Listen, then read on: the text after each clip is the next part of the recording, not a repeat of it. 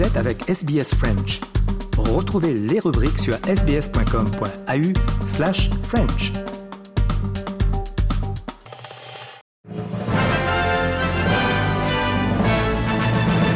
Mesdames et messieurs, bonjour et bienvenue dans le 3 minutes de ce mercredi 21 février. Audrey Bourget aujourd'hui au micro de SBS French News. Le PDG de Woolworths, Brad Benducci, quittera son poste en septembre. Il sera remplacé par Amanda Bardwell, la directrice du commerce en ligne de la chaîne de supermarchés. Sa démission survient alors que les deux chaînes de supermarchés principales d'Australie, Woolworths et Coles, sont critiquées pour leur hausse abusive des prix. Le leader des nationaux, David Littleproud, fait partie de ceux qui sont heureux de la démission de Brad Benducci. Il a dit à Sky News qu'on doit faire plus pour que les grandes chaînes de supermarchés soient tenues responsables des effets qu'elles ont sur les fermiers et leurs clients. These guys um, uh, have led organisations that have lost any moral compass and any any social licence to operate in this country, and it's now time for us as legislators to bring in big penalties and to charge the ACCC with the responsibility of investigating, penalising, L'Alliance des avocats d'Australie demande à ce que le cannabis soit légalisé au pays. L'association a donné son appui à une nouvelle législation lors de la première audience publique de l'enquête parlementaire sur la légalisation du cannabis au pays.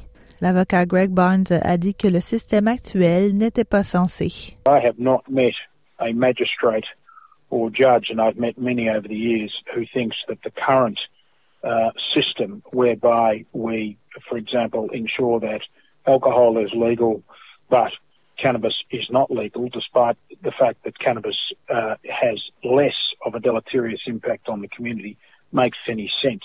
Les résultats de l'enquête seront rendus publics en mai. Passons à l'international maintenant. Les États-Unis ont opposé un nouveau veto à un cessez-le-feu immédiat à Gaza au Conseil de sécurité des Nations unies. Le projet de résolution porté par un groupe de pays arabes a recueilli 13 voix pour, une abstention, celle du Royaume-Uni, et une voix contre, celle des États-Unis. C'est la troisième résolution pour un cessez-le-feu auquel les États-Unis s'opposent. L'observateur permanent de la Palestine pour l'ONU, Riyad Mansour, a dit que ce veto était irresponsable.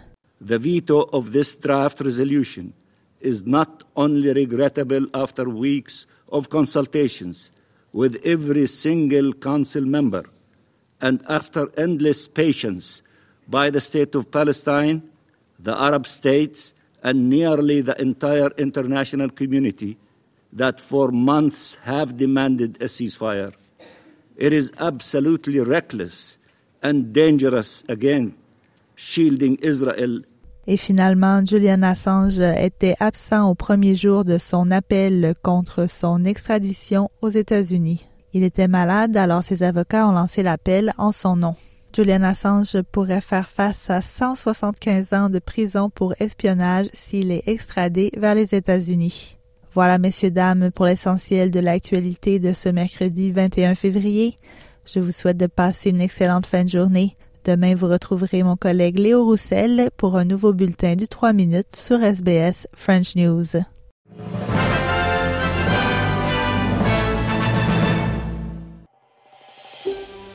Vous voulez entendre d'autres rubriques comme celle-ci? Écoutez-les sur Apple Podcasts, Google Podcasts, Spotify ou n'importe où où vous obtenez vos podcasts.